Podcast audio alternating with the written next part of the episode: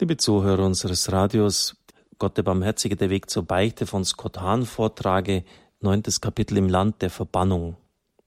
Jeder von uns ist ein verlorenes Kind Gottes. Wir laufen weg von zu Hause und missbrauchen die Gaben, die uns der Vater in überreichem Maß geschenkt hat. Wenn wir die Wahl haben, neigen wir dazu, die Verlockung eines fremden Landes, der Liebe und der Freiheit vorzuziehen, deren sich Kinder zu Hause bei ihren Eltern erfreuen. All das geschieht, wenn wir sündigen.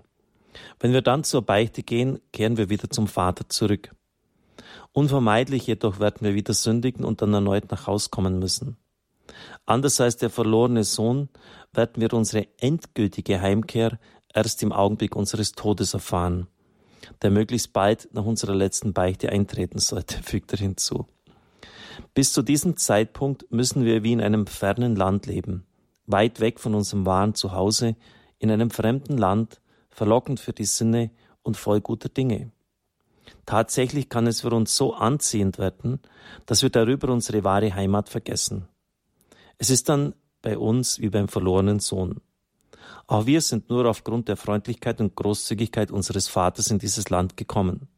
Wir wären nicht hier, wenn er uns nicht die Reise ermöglicht hätte.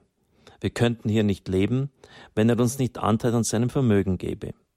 Denn Gott hat die Welt in der wir als Fremde leben, geschaffen und hält sie im Dasein. Und er hat uns erschaffen. Christen leben zeitlebens wie in der Verbannung, weit weg vom Himmel. Ein anonymer Christ aus dem zweiten Jahrhundert stellte fest, er zitiert aus dem Brief von Diognet, Kapitel 5, die Christen bewohnen Städte von Griechen und Nichtgriechen und fügen sich der Landessitte in Kleidung, Nahrung und sonstiger Lebensart an. Sie bewohnen ihr Vaterland aber nur wie Gäste. Sie beteiligen sich an allem wie Bürger und lassen sich alles gefallen wie Fremde. Jede Fremde ist ihnen Vaterland und jedes Vaterland eine Fremde. Soweit dieses Zitat.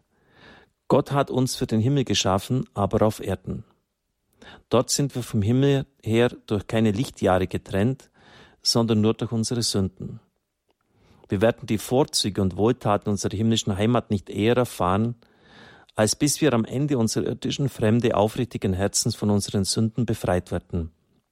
Bis zu diesem Tag leben wir in der einen oder anderen Weise in der Verbannung. Trotzdem hat Gott unser Vater den Ort dieses Exils geschaffen. Es ist ein guter Gott, ein guter Ort. Ja, Gott hat die Welt so geschaffen, dass ihre Freuden, die uns letztlich nie wirklich befriedigen können, uns an unser wahres Zuhause im Himmel erinnern. Alle irdischen Güter sind Abbilder himmlischer Vollkommenheit, wie der geistliche Schriftsteller John Hugo sagt. Er zitiert ihn, die Schönheit, das Gute, die Wahrheit, alles Großartige in der Schöpfung ist unendlich vervielfacht in der grenzenlosen Güte Gottes. Wir ehren Gott durch die Geschöpfe, wenn wir sie als Abbilder oder Strahlen seiner göttlichen Schönheit und Güte sehen und sie somit als eine Treppe oder einen Weg betrachten, um Gott näher zu kommen, und ihn als die Quelle aller geschaffenen Güter zu lieben. Insofern umgreift die Liebe Gottes, des höchsten Gottes, alles Geschöpfliche, das wir gebrauchen, berühren oder verarbeiten. Wir begehren es nicht als unser letztes Ziel und erwarten unser Glück nicht von ihm, und doch wird es zu einem Mittel, um ihn zu finden, der unser wahres und letztes Gut, unsere Freude und wirkliche Erfüllung ist. Gott hat die Dinge dieser Welt so gestaltet, dass sie in ihrer Unfähigkeit, unsere wirklichen Sehnsüchte zu stillen, uns immer mehr zum Himmel führen sollen. Sie sollten es, doch sie tun es nicht automatisch. Denn wir sind Männer und Frauen und keine Tiere oder Bäume. Unser letztes Ziel erreichen wir nicht instinktiv wie Eichhörnchen, Löwen oder Hunde, noch naturgesetzlich wie Vulkane, Kontinente oder Sterne. Verstand und Natur können uns zeigen, was für uns das Beste ist. Doch wir bleiben immer noch frei, um uns anders zu entscheiden. Ein Arzt oder ein Beichtvater mag uns klar und deutlich sagen, was wir tun sollten. Doch wir können auch ganz anderes tun. Wir können uns frei für das Gute entscheiden.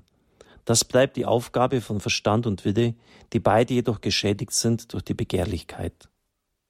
Die Freuden dieser Welt haben die Macht, uns zu betören. Im Grunde genommen sollten sie uns Appetit machen auf Gott. Doch wegen unserer Konkupiszenz, also der Begehrlichkeit, neigen wir zu einem ungeordneten Verlangen nach irdischen Gütern. Wir wollen von ihnen mehr, als wir wirklich brauchen. Wir machen uns von ihnen abhängig. Schon bald wollen wir nur noch sie haben, statt das, was für uns wirklich gut ist.